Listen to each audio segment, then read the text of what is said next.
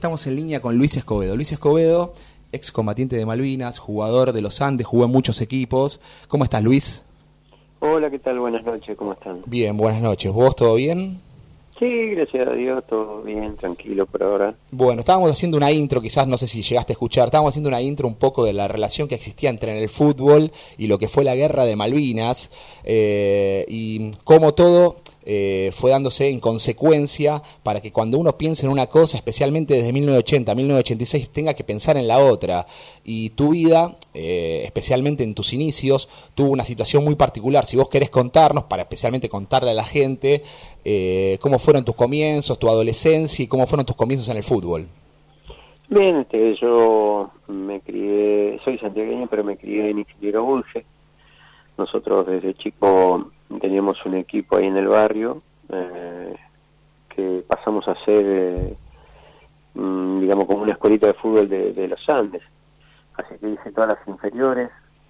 Y bueno, ya en el año, a los 18 años yo ya estaba con el cartel de primera. Pero bueno, me tocó el servicio militar, durante un año lo hice. En marzo del 82 me dan la baja y, y bueno, empecé otra vez ahí este, con el plantel de primera jugué un partido en tercera a los Andes San Lorenzo, en cancha independiente, un sábado a la noche de abril, ya se había tomado las islas. Así que, bueno, al comprar el diario el otro día me entero de que estaba cuartelada toda mi compañía y, bueno, el lunes me presenté y al otro día nos llevaron a, a Río Gallegos, no pude avisar a mi familia y el día jueves este, pasamos a la isla, así que fue muy vertiginoso lo mío y me encontré el 15 de abril en las islas, pensando que íbamos a estar unos días y nos volvíamos. Luis, buenas noches. Hernán Jiménez te habla de este lado. ¿Qué tal? ¿Cómo te va? Bien, ¿y vos?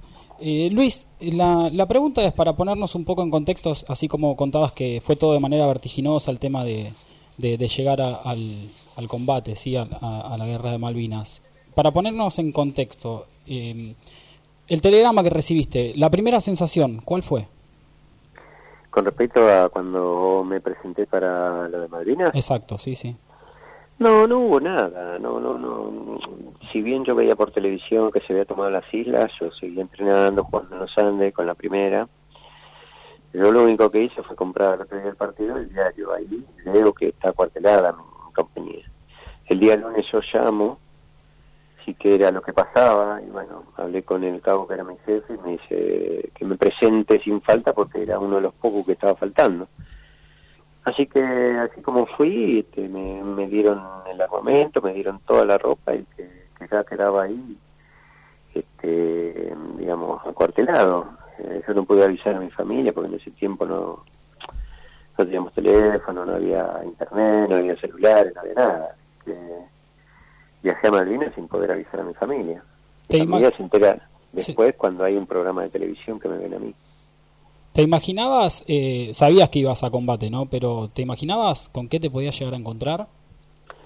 Es que en realidad nadie sabía que íbamos a, ir a un lugar que podía llegar a pasar algo. Lo que nosotros pensábamos que íbamos a ir a la isla, eh, que íbamos a estar unos días y nos volvíamos. Nadie imaginaba que podía pasar algo. No imaginaba nadie, nadie. Nosotros, digo, bueno, estaremos 15, 20 días y nos volvemos. Pero bueno, una vez allá en la isla, pasaba el tiempo, pasaba el tiempo, nos enterábamos que venía la flota, la solución pacífica no llegaba, no llegaba, no llegaba, y bueno, llegó ese primero de mayo cuando ellos por primera vez atacan, y bueno, ahí es donde nosotros tomamos conciencia de que esto no había solución y que, estábamos en algo eh, distinto, con miedo, con terror, algo que nosotros no imaginábamos que era un conflicto. Pero hasta ese momento nadie, nadie pensó que podía pasar lo que, lo que después pasó. Buenas noches, Luis. Florencia Rincón te habla. ¿Qué tal? Mira, te quería preguntar eh, puntualmente, bueno, ¿cuántos días pasaste en, las islas? ¿Y qué es lo que más recordás? Y también cómo hacías para, digamos, para mantener la esperanza, en, no sé, para pensar en tu familia, ¿a qué te abrazabas? Yo desde el 15 de, abril hasta el 14 de junio que llegó la rendición y después tuve seis días prisionero.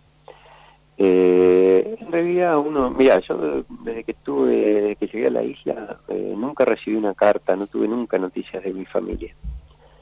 Yo sí mandaba acá algunas cartas que después cuando regresé acá al continente ahí me enteré que ellos las recibieron. Pero ya allá jamás, nunca recibí nada ni de saber cómo estaba mi familia. En realidad nosotros, eh, retrotrayéndonos a esa época, éramos unos pibitos, nosotros más de jugar a la pelota y y mirar de vez en cuando alguna televisión, un poco de televisión, no, no es la mentalidad que tiene un pibe de, 18 años o 19 años de hoy. Nosotros allá pensábamos que, que, jamás iba a pasar nada, hasta que ese primero de mayo, bueno, cuando empiezan a sonar la, las antiaéreas, los bombazos y todo eso, el miedo fue tan grande que no sabíamos qué hacer, al menos en mi caso. Y después cuando nos enteramos que hundieron al general Belgrano con los chicos, con la gran muerte de, muchos chicos, eh, si nosotros pasamos a ser pibitos, a ser este, adultos de un día para el otro. Así que no tuvimos tiempo para pensar, nosotros estábamos en una situación que lo único que, vamos a saber siempre, vamos a hacer cada uno de nosotros los que estuvieron ahí. Pero ya después uno se va mimetizando en todas las situaciones, en los bombazos, en que te puede llegar a ocurrir a vos o, a tu compañero y, y, vivís el día a día y, y bueno, es algo que vamos a saber solo pura y exclusivamente nosotros los veteranos de guerra, que, estuvimos en una guerra, no, no, no, no, no hay manera de explicar lo que uno siente en ese momento. Hola Luis, eh, buenas noches, Pablo Garranza te habla. Eh, te quería preguntar un poco qué fue lo primero que se te vino a la cabeza eh, ese primero de mayo cuando empiezan a, a aparecer los primeros ataques. Y bueno, una vez que termina la guerra, eh, cuando te tocó volver a vos y a tus compañeros, eh, un poco lo que, lo que sintieron después de todo lo que había pasado.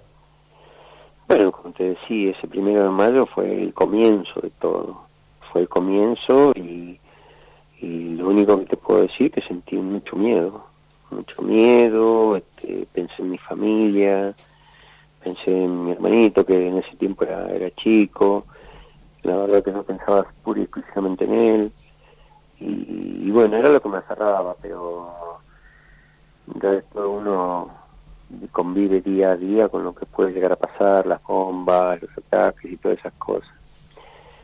Cuando a mi regreso, creo que me preguntabas qué, qué, pensábamos nosotros cuando regresamos. El tema es que después de haber estado mm, unos días prisionero, la verdad que, te hace reflexionar, este, la guerra te hace ver muchas miserias humanas. Uno, como te decía, pasó a ser de un pibito a un tipo, una persona adulta con poder de decisión y de saber que en cualquier momento te podía tocar a vos o le podía tocar a un compañero. Bien, Luis. un montón de cosas. Yo la verdad que lo único que quería era trabajar y, no jugué al fútbol, abandoné por un tiempo el fútbol. Claro, por eso te quería preguntar, Luis. Eh, volviendo, yo te quiero hacer la última pregunta, que es, en la vuelta vos tuviste tu revancha con el fútbol. ¿Cómo, quiero que me hagas una descripción de cómo fue, por lo menos pudiste cerrar una historia que vos habías iniciado, que se vio interrumpida por la guerra, cómo pudiste darle fin y poder seguir con tu carrera? Era muy difícil, yo la verdad que vivía en un barrio muy humilde, siempre que nos inundábamos perdíamos parte de la casa, entonces lo único que yo quería era trabajar. Es así que, que cuando me llega un llamado para ir a trabajar en aguas argentinas, eh, que era obra sanitaria en ese momento, me toca ir otra vez, este, mi viejo me lleva a ver este, los Andes San Lorenzo en cancha de Vélez. Y bueno, eh, es como que surgió un poquito ese gustito y en la semana siempre me venían a buscar los muchachos del club. Me fui a entrenar y a las dos semanas ya estaba jugando, tal es el caso que a las tres semanas de haberme presentado jugué el clásico Temperley Los Andes. Y bueno, a partir de ahí, con algunos altibajos propios de la guerra, eh, me ayudó mucho, me ayudaron mucho este, los muchachos, el vestuario. Y a partir de ahí sigue mi, mi carrera, donde durante 18 años jugué y gracias a Dios jugué en en forma profesional y, en, como te decía recién, en 10 clubes, lo cual me ayudó muchísimo a mí. Me sacó un poco de todo esa problemática que tiene la posguerra. Bien. A ver, Luis, te queríamos agradecer por haberte comunicado con nosotros. Queríamos decirte en nombre del programa que estamos orgullosos de los excombatientes de Malvinas, que nosotros vamos a estar programa a programa repitiendo que no tenemos que olvidarnos de los excombatientes de Malvinas, que eh, las Malvinas tenemos que recordarlas día a día, especialmente las nuevas generaciones, ¿no? de todo lo que pasó y que estén al tanto de esto. Así que muchísimas gracias por tu eh, humildad, por tu espontaneidad y por darnos esta nota. No, el agradecido soy yo porque la verdad que, que la verdad que esta nueva generación es la que más mal, mal, malviniza, ¿no? Eh, pero bueno, eh, en realidad siempre honrar a los que verdaderamente son héroes, que son los chicos que quedaron allá en la isla y que por suerte hoy esas cruces que están en el cementerio de Darwin, la mayoría tienen nombre y apellido. Muchas gracias, Luis. Muchísimas gracias.